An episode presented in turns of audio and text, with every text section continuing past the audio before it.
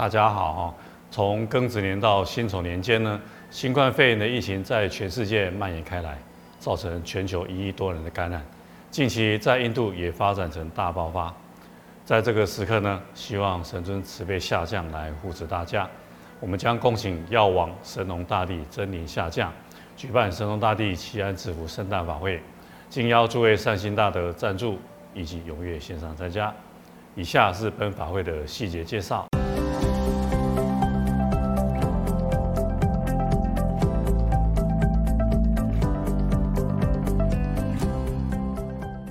神农大帝教人民耕种，所以称为神农氏。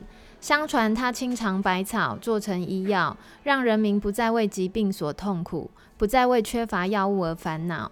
因此，人们建庙祈求五谷丰收、平平安安。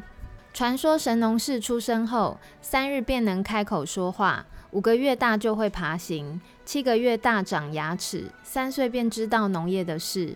神农氏从小生性善良，不喜欢伤害、屠杀动物，所以他亲尝百草，教导民众什么是可以吃的，什么是不能吃的。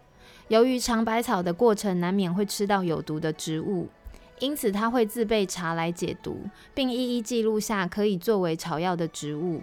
此外，他还教导人民制作农具，并亲自示范耕作，以教导人民播种五谷等农作物。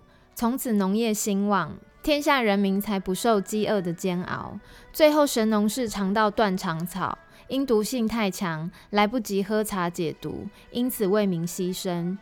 人民为了感念他的恩德，建庙祭祀，称他为神农大帝，举办神农大帝祈安植福圣诞法会。值此新冠肺炎疫情蔓延之际，祈请药王神农大帝加持，护持诸位善信大德身体安康。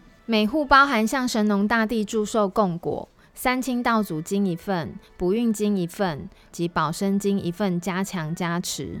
根据报名名单，请神农大帝神力加持善信大德花树丛。敬邀诸位善信大德透过 Line、微信或本堂专线线上参加神农大帝祈安植福圣诞法会。